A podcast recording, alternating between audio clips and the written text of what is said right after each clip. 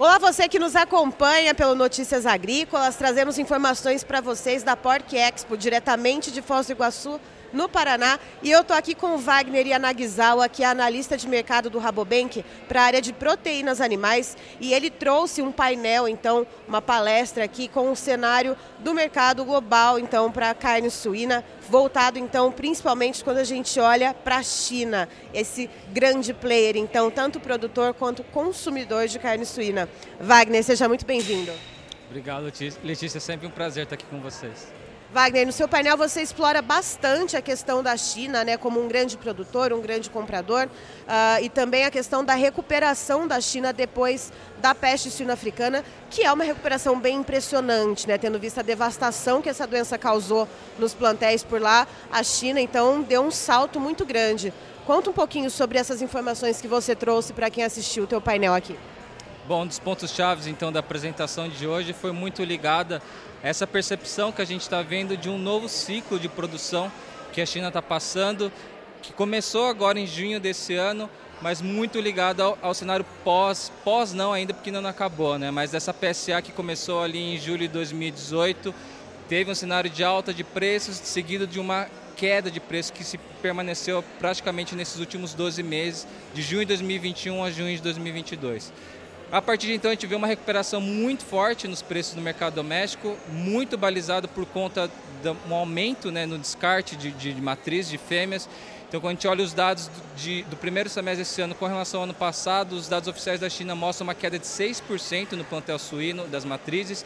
A gente acredita que essa queda foi um pouco até maior por conta da, da, da, da, inclinação dessa curva em termos de recuperação de preço, mas de fato a gente acredita que a gente está passando por um novo ciclo, um ciclo de estabilização tanto do lado da produção quanto do lado dos preços.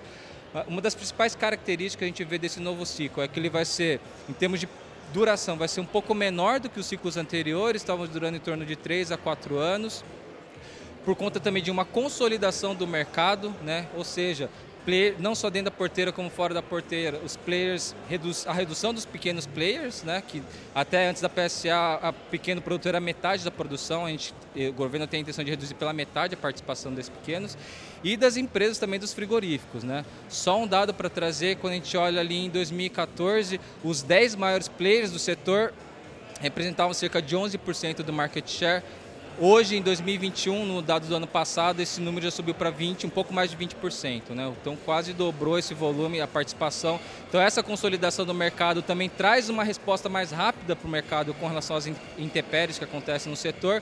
Então, por isso que a gente acredita que vai ser um ciclo mais curto e com menos volatilidade. As três frentes que a gente acredita de potencial né, para a produção da China é com relação à produtividade, né, já que o governo deixou muito claro que a questão da genética vai ser a principal aposta né, para incremento de produtividade, alinhado com o incremento de tecnologia, novas tecnologias, robotização, automatização, inteligência artificial. Isso deve carregar a eficiência do setor.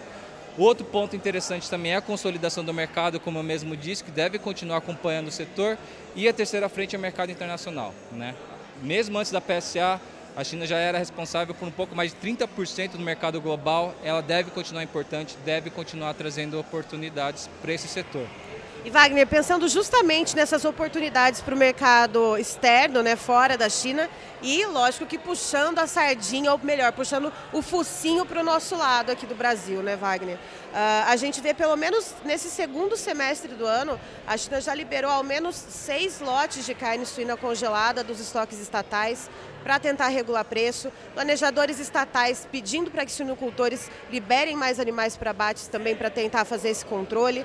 Isso representa uma oportunidade somente momentânea aqui para o Brasil ou para 2023? O Rabobank já tem alguma expectativa de quanto que o Brasil deva, uh, em média, né, uh, aumentar ou diminuir ou se manter nas exportações com a China?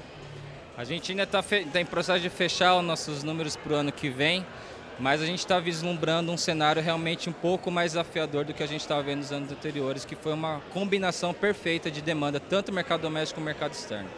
A partir do ano que vem, a gente acredita que o cenário de recuperação de, do plantel da China deve se manter, mesmo com os desafios desse ano, eles devem aumentar de 1 a 2% a produção doméstica.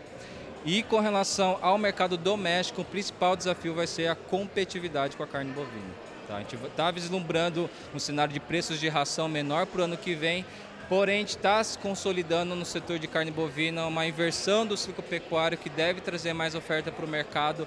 Isso sem dúvida, considerando que a gente está num dos consumos per capita menores da história de carne bovina, a gente deve ter uma recuperação desse consumo no, no ano que vem, que deve também é, acabar impactando o consumo não só de carne de frango, mas também de carne suína. Né? Então, realmente atenção para o ano que vem com relação aos desafios, porque deve ser um ano com tantos desafios e tão volátil como foi esse ano. Né? Por falar em desafio, Wagner, a questão da nutrição dos animais. E aí eu entro não só na questão da carne suína, né? A gente sabe que a combinação né, para a alimentação da nutrição dos animais de criação, elas são mais ou menos similares, né? Com algumas diferenças ali, mas a base ali, milho e farelo de soja. Uh, como é que está a relação uh, de esmagamento? Como é que está a relação de, de, olhar, da China olhar para o Brasil como um potencial mercado ali para buscar esses materiais, pensando também em safra dos Estados Unidos, pensando em clima né, a nível global, pensando né, em outros players que também estão sofrendo com intempéries climáticas ou outras crises. Como está a relação China-Brasil para milho, farelo e soja em grão? Aproveitando um pouco do conhecimento da minha colega Marcela Marini, que cobre esse setor, né, que utilizei para a apresentação de hoje, a questão climática realmente vai ser um, um, um ponto-chave, vai continuar sendo um ponto-chave pensando em demanda chinesa. Né? Basicamente porque ele depende de mercados importantes, exportadores como Brasil e Estados Unidos, não só para milho, para DDG, como para soja também. Então, qualquer intempérie, qualquer desafio, qualquer queda de produção, produtividade nesses mercados exportadores vai acabar afetando a cadeia de suprimentos direto da China, porque ele depende dessa alimentação para manter esse ritmo de crescimento, não só da carne suína, mas da carne de frango também, que é um grande demandador. Né? E tem sido dos que tem registrado maiores aumentos de produção no mercado doméstico por conta dessa substituição momentânea pra, pela carne suína. Né? Ou seja, em resumo, a China ela ainda deve representar uma grande fatia né, no mercado importador de carne suína, mas a gente tem que olhar então esses gargalos, esses desafios que estão aí se apresentando. Sem dúvida. Não só essa questão climática, mas pensando no China, a questão da desaceleração econômica. Né? Esse é um ponto de bastante importância aquele crescimento da média de 10% que a gente viu em 2014, 2019 se arrefeceu bastante, está trabalhando aí na casa dos 3% a 5%. E não menos importante também essa política do governo, pensando agora num efeito sazonal de chegada do inverno, Existe uma expectativa grande de como vai ser a política em termos de enfrentamento, não só da Covid, como da, da PSA. A gente viu que a política de tolerância zero onerou muito, impactou muito o setor de demanda local, principalmente os food service. Então, realmente existe uma expectativa de uma flexibilização realmente para não impactar esses níveis de consumo, que certamente vai impactar o setor da oferta local e o setor de demanda de grãos também, pensando aqui em Brasil, e carnes também, né, pensando aqui em Brasil. Tá aí, gente, então entrevista com Wagner Yanagisawa, que é analista de mercado do Rabobank, voltado para as proteínas animais, trazendo então o principal foco do mercado de proteínas animais, que é a China, que acaba mexendo então com o mundo inteiro, e o Brasil, que é um parceiro comercial de extrema importância, né, uma relação comercial muito importante. Muito obrigada, Wagner. Eu que agradeço, Letícia, agradeço a todos que estão nos assistindo e até uma próxima.